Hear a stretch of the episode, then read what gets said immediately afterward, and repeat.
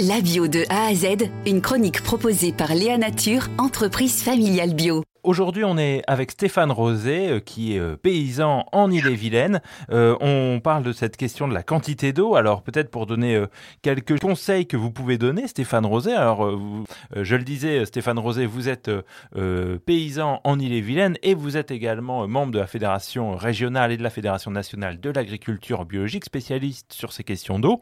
Peut-être quelques conseils pour les gens qui nous écoutent et qui ont peut-être chez eux eux-mêmes un jardin potager et sait que quand il y a des périodes de restriction d'eau, euh, comme ça arrive souvent l'été et de plus en plus, euh, on hésite un peu à comment arroser correctement euh, nos plantes, comment économiser l'eau aussi. Est-ce qu'il y a déjà des, conseils que chacun peut mettre en pratique chez soi pour son potager, son jardin partagé, voilà par exemple? Tout à fait. Alors sur le sur le sur le potager, hein, il y a quelque chose qui est, qui est très simple, c'est lorsqu'on fait une plantation, effectivement, il peut y avoir besoin de faire un petit arrosage juste pour permettre à la plante de prendre. Là, il ne s'agit pas de mettre des litres d'eau, de mettre juste un petit peu d'eau pour euh, humidifier le sol de manière à ce que le plant puisse prendre et ensuite de faire un paillage. Alors, avec un peu de, de la paille, si vous en avez, euh, si vous avez un petit peu de tonde de pelouse que vous avez soigneusement fait sécher au préalable, vous pouvez en disposer euh, là sur le sol de manière à limiter l'évapotranspiration, la transpiration du sol.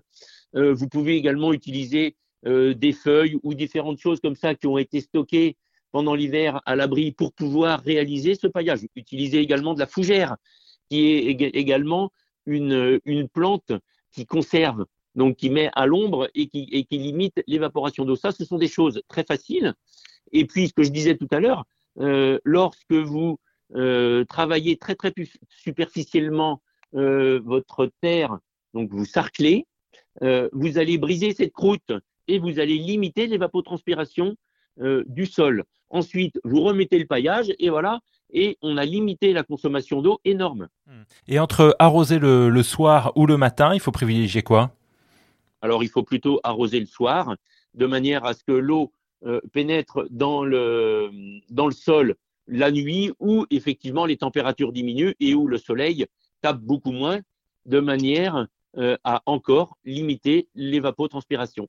Alors c'est la question dans les potagers du, du soleil et l'importance du soleil bien sûr pour euh, faire pousser ces plantes. et est-ce qu'en même temps il faut penser à ce qu'il y ait des zones qui soient ombragées peut-être pour empêcher l'eau de s'évaporer trop vite?